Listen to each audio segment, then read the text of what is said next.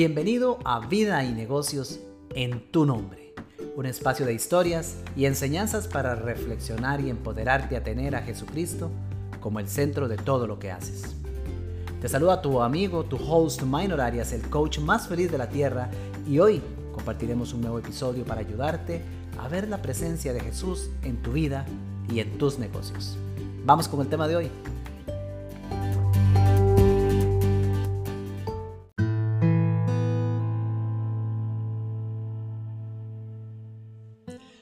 Hola, hola, saludos y bienvenido, bienvenida a un nuevo episodio de este podcast Vida y negocios en tu nombre. Este espacio para compartir historias, reflexiones basados en la palabra del Señor que nos puedan ayudar a hacerlo presente en nuestra vida y, por qué no, precisamente en nuestros negocios. Amigos, para hoy la reflexión va en torno al esfuerzo que muchas veces ponemos para hacer realidad nuestros proyectos en la vida. No importa si es un proyecto de vida, no importa si es un proyecto de negocios, un emprendimiento, un nuevo proyecto en mi empresa. ¿Cuántas veces, cuántas veces nos agotamos hasta más no poder tratando de hacer realidad esos proyectos? Pero basándonos únicamente en nuestras fuerzas. ¿Cuántas veces perdemos la perspectiva y llegamos a creer que el único responsable y que la única manera de hacer realidad ese proyecto es con mi empeño, con mi esfuerzo? ¿Cuántos empresarios, y lo digo por experiencia, porque en mi trabajo como coach he tenido la oportunidad de compartir con cientos de empresarios realmente. ¿Y, y cuántos empresarios en el camino dicen, ¿qué me van a enseñar? Si aquí donde estoy yo, estoy porque yo lo he hecho. ¿Quién me va a venir a mí a decir cómo hacer mi negocio, cómo mejorar, cómo crecer? Si yo empecé esto de cero y fui yo quien lo hizo hasta ahora. Si yo logré llegar hasta acá, yo puedo llegar al otro lugar donde quiera llegar. En muchos casos esa es la perspectiva, pero no solo de empresarios. La verdad es que de una forma u otra, yo creo que la mayoría de nosotros hemos caído en eso, al menos yo sé que yo he caído en eso. Yo he logrado llegar hasta acá. Yo sé que ya una vez lo hice, yo sé que pude y sé que entonces una vez más podré. Pero amigos, ¿cuánto nos agotamos en el camino? Y de eso trata el tema de hoy. Tema que he titulado Cuando tu experiencia no basta.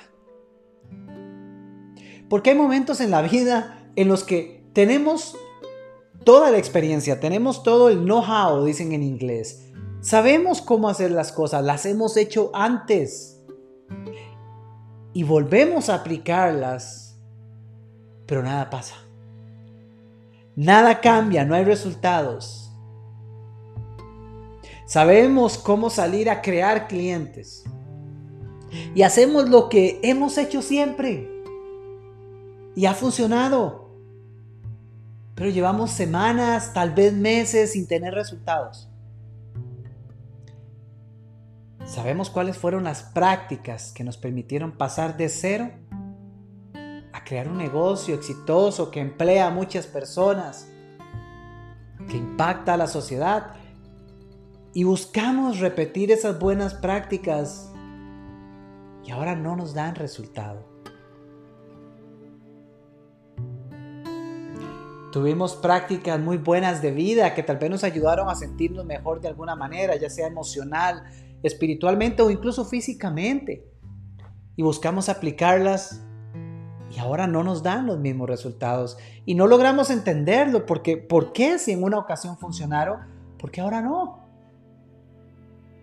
Y queremos seguir haciéndolo porque insistimos en que si una vez funcionó, tiene que volver a servir y luego no salen los resultados y comenzamos a cuestionarnos, ¿qué es? ¿Que hay algo malo en mí? Y no solo nos cuestionamos, en la mayoría de los casos se llegan a convencer que es absolutamente cierto, que hay algo malo en ellos y que por eso las prácticas que un día funcionaron hoy no sirven. Pero hoy quiero compartirte una palabra y cuatro reflexiones en torno a ella. como es costumbre, lo hacemos desde la palabra de Dios. Y en este caso vamos a ir al libro de Lucas, el Evangelio de Lucas en el capítulo 5, los versículos del 1 al 11. Y dice así, en una ocasión, estando Jesús a orillas del lago de Genezaret, se sentía apretujado por la multitud que quería oír el mensaje de Dios. Jesús vio dos barcas en la playa.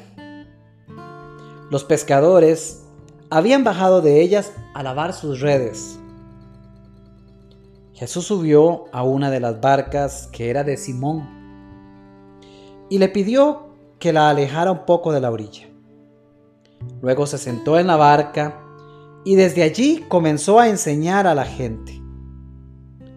Cuando terminó de hablar, le dijo a Simón, Lleva la barca a la parte honda del lago y echen ahí sus redes para pescar. Simón contestó, Maestro, hemos estado trabajando toda la noche sin pescar nada pero ya que tú lo mandas, voy a echar las redes. Cuando lo hicieron, recogieron tanto pescado que las redes se rompían. Entonces hicieron señas a sus compañeros de la otra barca para que fueran a ayudarlos.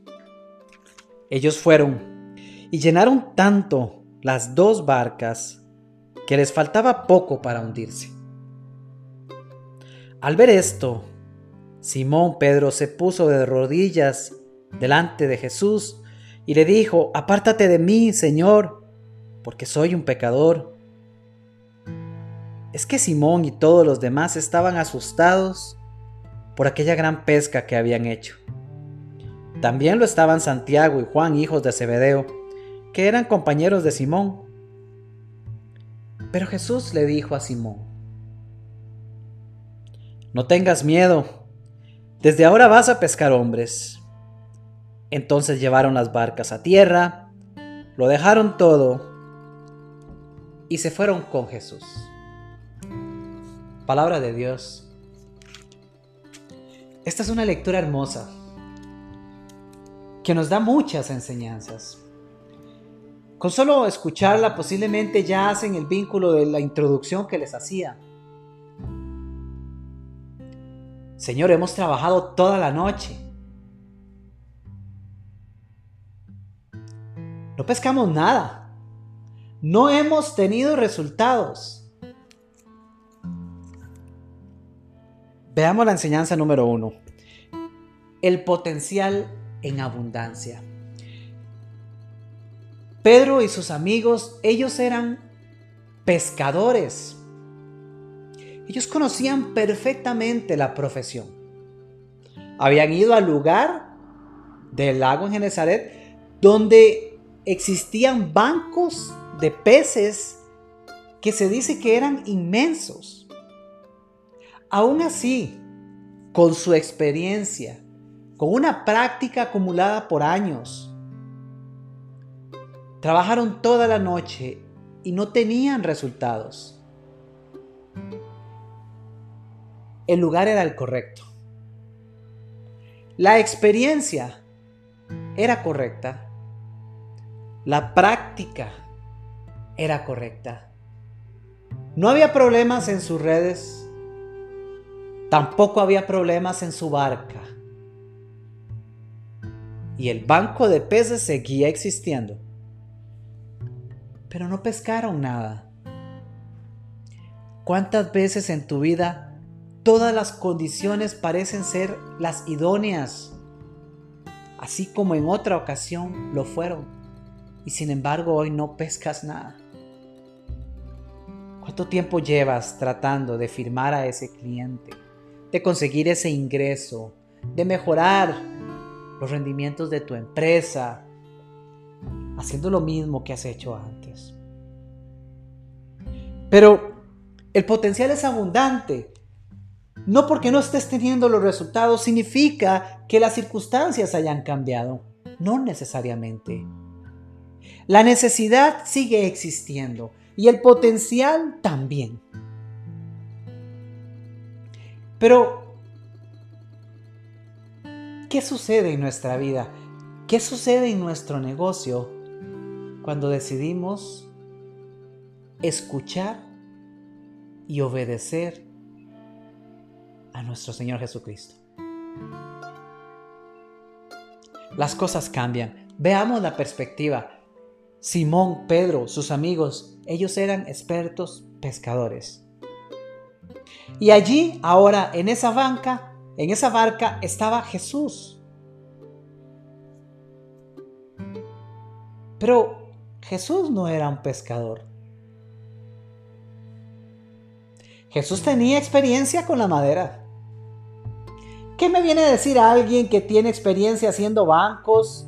¿Cómo debo de hacer yo para realizar, ejecutar mi pesca? Esa es la actitud de muchos.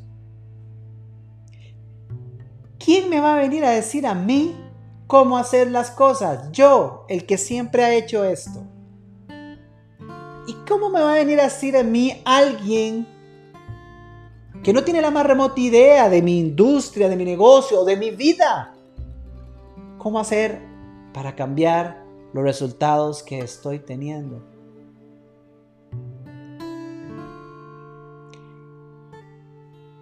Jesús le dice, Simón, ve a la parte honda del lago y lanza las redes. Señor, pero si toda la noche hemos trabajado. Yo, yo, yo me imagino, yo me imagino que Pedro, cuando escucha esta solicitud, yo, yo no me imagino que él de una vez dice, claro Señor, si tú lo dices, voy. No creo. Porque el ego siempre salta de primero. Y yo me imagino, y en sus palabras quizás se puede sentir. Maestro, hemos estado trabajando toda la noche sin pescar nada. Eso suena casi como a un reclamo. ¿Qué me estás diciendo que haga si ya lo he estado haciendo? Yo pienso que a Pedro debe de haberle tomado un tiempo pero no omitamos algo importante. Antes de que este acontecimiento sucediera, dice la palabra que Jesús subió a la barca, que era de Simón, le pidió que se alejara un poco de la orilla para separarse de esa multitud, pero desde ahí comenzó a enseñar a la gente. Parte de esa gente era Simón. Pedro fue tocado por la palabra del Señor en esa barca. El mensaje que Jesucristo habrá compartido allí tocó el corazón de Pedro. Y más adelante el mismo Jesús le dice, lanza las redes. Y Pedro, terco como es uno, ha de haber dicho, ¿qué me venís a decir si ya lo hice?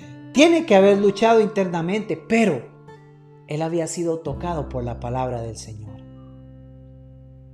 Y yo imagino que en algún momento reflexionó y dijo, pero maestro, ya me convenciste con tu palabra. Y si tú me dices que lance la red, aun cuando es en el mismo lugar que yo lo he hecho, lo voy a hacer. Escuchó, pero sobre todo, obedeció. La lógica del Señor usualmente no es nuestra lógica. Nuestra mente racional va a querer darle sentido a cualquier acción que queramos emprender. Y nuestra mente funciona basada en la evidencia. Y si la evidencia de nuestra mente nos dice que las últimas 24 horas o 3 meses o un año hemos estado intentando lo mismo, la evidencia nos dice que no hay resultados, la mente nos va a decir, mira, no hagas más eso. Pero Así no actúa Dios. Y los pensamientos de Dios no son los nuestros. Y Pedro obedece. El mar es vasto. La abundancia está disponible para nosotros, pero cuánto estás escuchando al Señor y cuánto le estás obedeciendo. La enseñanza número dos, nada es imposible para Jesús. Tú puedes pensar que lanzar las redes no va a generar ningún resultado, pero el único que es experto en hacer posible lo imposible es Jesucristo. Yo he utilizado esa frase, hacer posible lo imposible, en mis programas, pruebas de coaching, entrenamientos que he desarrollado. Pero no fue sino hasta hace unos pocos meses que comprendí que sí se puede hacer posible lo imposible. Eso siempre lo he creído. Pero hace unos cuantos meses comprendí que la única forma de hacer posible lo imposible es a través del poder de Jesucristo. Nosotros somos instrumentos y tenemos la opción de escuchar y no actuar. Incluso tenemos la opción de cerrarnos a no escuchar. Pero el único experto en hacer posible lo imposible es Jesús. Y lo prueba en esta cita. Después de una noche entera de trabajo, en un momento, en un abrir y cerrar de ojos, se lanza la red y la pesca es tal que tienen que llamar a sus amigos de la orilla y decirles, vengan, corran, ayúdennos, porque las redes se querían romper. La pesca fue impresionante y las barcas se querían hundir. Vengan a ayudarnos, porque el potencial sí está ahí, pero cuando estamos acompañados de Jesucristo en nuestra vida, los resultados son sencillamente impresionantes. Pero no por nosotros. No porque somos muy buenos haciendo lo que hacemos. El Señor nos ha regalado los dones que nos ha dado. Y nuestra tarea y nuestra misión, como en aquella eh, hermosa lectura de los talentos, es hacer el mejor uso de ellos pero no bajo la convicción de que el bueno, el gato, el genio soy yo. No, es bajo la escucha y la aceptación, la obediencia de la guía de nuestro Señor. Nada es imposible para Jesús. Número 3. Es importante aprender a trabajar en equipo. Y no importa si estamos hablando de la empresa, de un proyecto de negocios, de un emprendimiento, pero también en nuestra vida. Porque hay personas cerradas que quieren pensar y pretender que son los únicos gestores de las grandes cosas que les ha pasado en su vida y que creen que todos los logros que han llegado a tener en su vida han sido únicamente gracias a su esfuerzo. Y no es cierto. Necesitamos un equipo y especialmente si queremos crear grandes cosas en nuestra vida. Cuando la pesca se comenzó a dar, no era posible seguir por sí mismos. Las redes no aguantaban y hubo que llamar a sus amigos y decir, vengan, trabajemos juntos, porque una sola persona no podía levantar esas grandes redes, tenían que ser varios, pero una sola barca tampoco lograba soportar el peso, necesitaban un equipo de trabajo. Ahora había un equipo de trabajo y había un guía en sus barcas, un líder.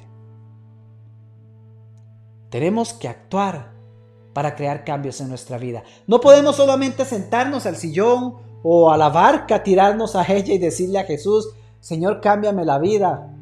Esa es una parte, hay que hablar con Él. Y hay que ir a validar con Él si, si el cambio que yo quiero hacer en mi vida es por mi ego o es por su voluntad. Necesitamos conversar con Él, entenderlo, pero necesitamos escuchar, obedecer y actuar, porque nada va a cambiar en tu vida ni en la mía Nada va a cambiar tampoco nuestros negocios si no actuamos. Pero podemos actuar creyendo que somos los únicos gestores de los resultados o podemos actuar obedeciendo a la palabra del Señor. Y para crear grandes resultados necesitamos de un equipo. ¿Quién más que Jesús nos ha enseñado eso? Con su poder siendo el mismo el Hijo de Dios. Armó un equipo de doce. Ahí mismo, en ese proceso de las barcas, estaba reclutando. Ahí le dice a, Simón, no te preocupes, ahora vas a ser pescador de hombres. Jesús mismo estaba creando un equipo. Pedro tuvo que recurrir a su equipo. ¿Cuánto más necesitamos para comprender que en nuestra vida necesitamos un equipo? Necesitamos la guía de Jesucristo Pero también necesitamos de otras personas a nuestro lado que compartan valores, visión, intereses, que estén dispuestos a trabajar contigo para ese bien común. No podemos pretender crear grandes cosas solos. La importancia de un trabajo en equipo. Y el cuarto punto que quiero compartir contigo es una visión que vale la pena seguir. Es al final de esta lectura. Cuando Pedro se da cuenta, impresionado e impactado por la pesca, Señor, perdóname, apártate de mí, porque soy un pecador. ¿Quién soy yo? Si hasta dudé y cuestioné cuando me dijiste tira las redes. Yo soy el primero. ¿Quién, quién no ha cuestionado esa voz que ha llegado a escuchar de Dios hablándole? ¿Quién no lo ha cuestionado y ha dicho, pero cómo? No puede ser. Pero también hemos vivido momentos donde hemos podido ver la presencia de Jesús en nuestras vidas. Como Pedro poder decir, Señor, apártate de mí porque soy un pecador. Pero Jesús le responde.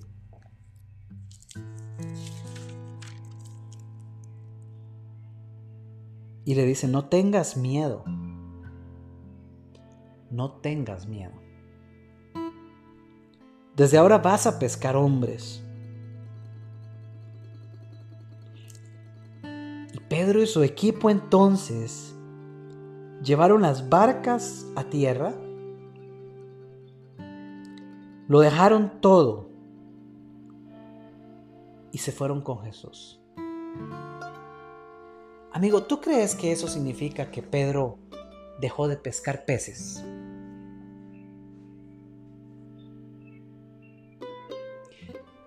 ¿Que dejó de lado los dones que el Señor mismo le había dado para irse a dedicar a hablar de Jesús y llevar su palabra por la tierra. Claro que entregó todo. Pero esto, esta parte de la lectura a mí me habla de un cambio. A mí me permite ver esa transición entre dejo de hacer las cosas como yo creía que se tenían que hacer. Y ahora lo entrego todo y confío en ti, Señor, y te sigo. Dime tú dónde quieres que pesque. Dime tú cómo quieres que haga. Enséñame a escucharte, Señor, y enséñame a obedecerte, porque tú sabes qué es lo mejor para mí. Porque la mayoría de las veces lo que yo creo que es lo mejor me estoy equivocando. Regreso a tierra, aterrizo.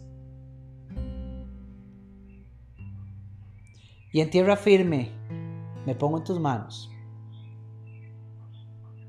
No es fácil entregarse. No es fácil porque nuestra mente va a seguir queriendo jalarnos a hacer lo que creemos que tenemos que hacer. Porque el ego es el más feliz, es el más feliz cuando siente que lo logró. Esa gratificación inmediata que nos inyecta y nos eleva Cuesta mucho ceder a ello. Para ser humildes y reconocer que quien actúa es Jesucristo en nuestras vidas. Pero si estamos dispuestos a hacerlo, y esto es un trabajo de todos los días, en mi humilde opinión, el Señor se encargará cada día de ir revelándonos cuál es el próximo paso. Hoy tú, donde estás trabajando, en tu empresa, en tu emprendimiento, donde laboras, en tu casa. ¿Cómo puedes ser pescador de hombres? ¿Por qué nos es tan fácil hablar de cualquier tema en cualquier entorno, pero nos es tan difícil hablar de Jesucristo en el trabajo?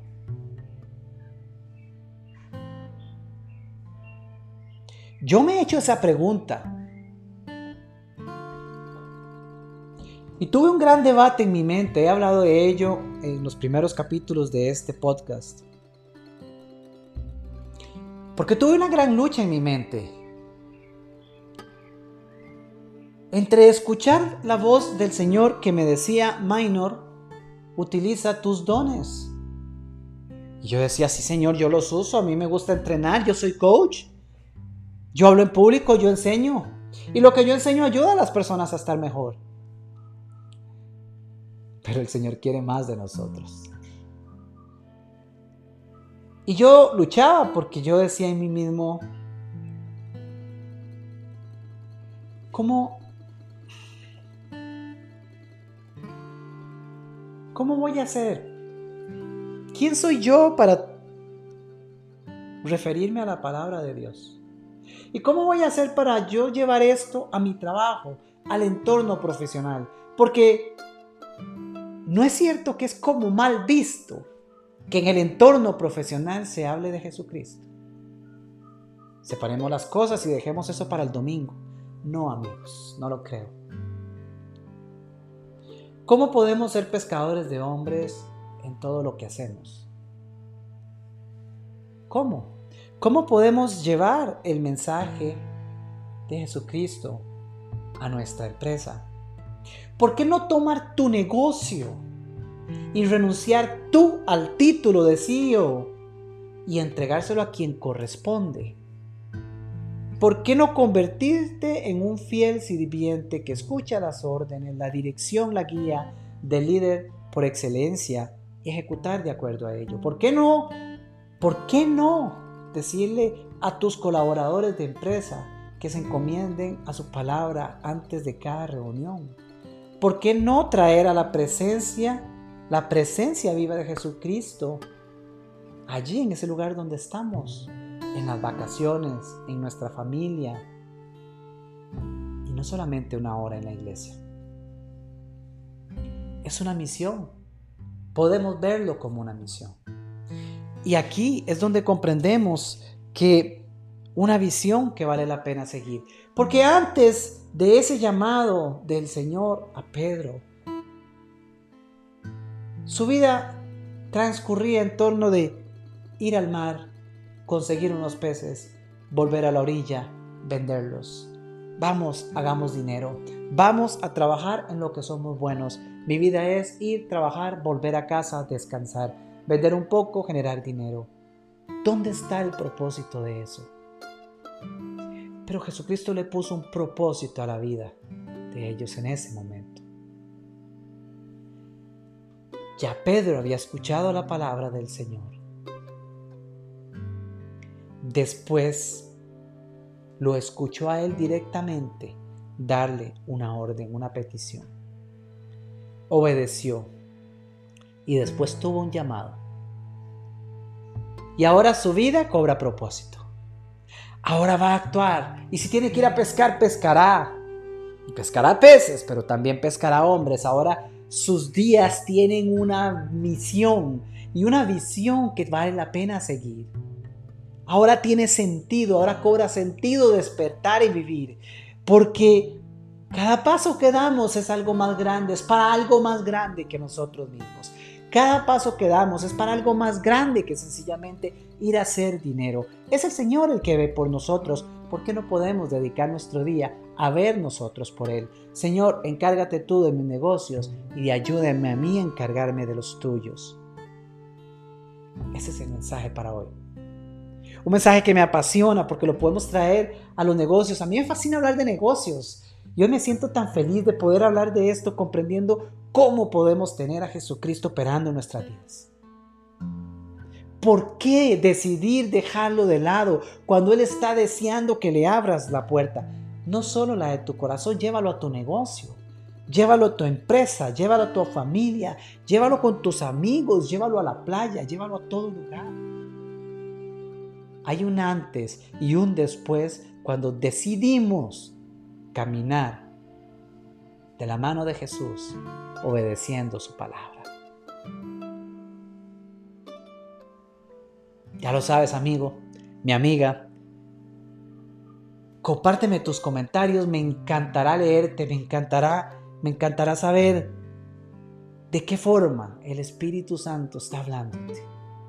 Me encantará saber cuál es ese insight, esa revelación, esa palabra que el Señor está dejando en tu corazón. Anímate, tómala, Y aun si cuestionas al principio como Pedro, termina obedeciendo. Escucha. Y hagamos el mejor esfuerzo por obedecer. Porque esa palabra que el Señor ponga en tu corazón, esa idea que tal vez ha llegado mientras me escuchas, de ejecutarla de alguna manera, ve, hazlo. En tu cuerpo podrás sentir si realmente es la palabra de Dios hablándote. Y si es así, no tengas miedo. El Señor está contigo. Mi amigo, mi amiga, te envío un abrazo, te saluda tu amigo Minor, el coach más feliz de la tierra. Gracias por ser parte de este podcast Vida y Negocios en tu nombre. Por favor, recuerda compartirlo con otros amigos, emprendedores, empresarios, quien sea que creas que pueda verse beneficiado de escuchar un mensaje que en estos tiempos le ayude a traer la presencia de Jesucristo a su vida y sus negocios. Te mando un fuerte abrazo y te espero en el próximo episodio. Nos vemos pronto o nos escuchamos pronto. Bye.